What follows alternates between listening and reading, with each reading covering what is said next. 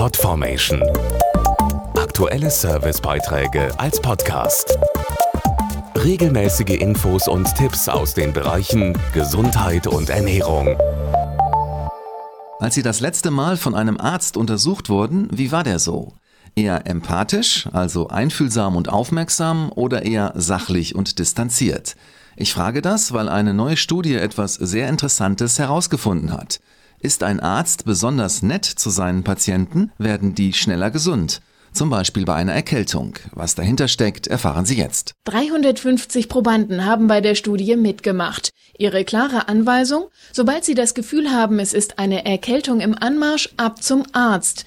Die Teilnehmer, die von mitfühlenden Ärzten behandelt wurden, waren fast einen Tag früher wieder gesund und hatten weniger starke Symptome als diejenigen, die von einem sachlichen Mediziner betreut wurden. Was ein harmonisches Gespräch bewirken kann, weiß der Empathietrainer Carlo Döllings. Wenn ein Patient sich verstanden und wohlfühlt, wird er sich auch viel eher öffnen und entspannen.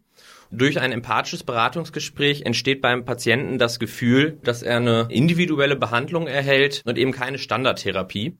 Und mit dieser Überzeugung werden dann natürlich auch die Selbstheilungskräfte des Körpers gestärkt. Offenbar wirkt sich jede Art von Zuwendung und Fürsorge bei einer Erkältung positiv aus und kann das Gesundwerden beschleunigen. Für die verbleibenden Tage kann ein Erkältungsmittel wie zum Beispiel Aspirin-Komplex die Symptome von Kopf, Hals, Gliederschmerzen und Fieber lindern. Und natürlich kann jeder zu Hause durch Empathie seinen Liebsten was Gutes tun. Hier eignen sich einfache Fragen, zum Beispiel, wie geht es dir und kann ich etwas für dich tun? Wenn jemand nur seine Medizin und seine Ruhe haben möchte, dann sollte man es dabei belassen. Wenn jemand sich aber über aufmunternde Worte freut, dann helfen die natürlich auch und auch Körperkontakt, zum Beispiel eine Umarmung oder über den Kopf streichen.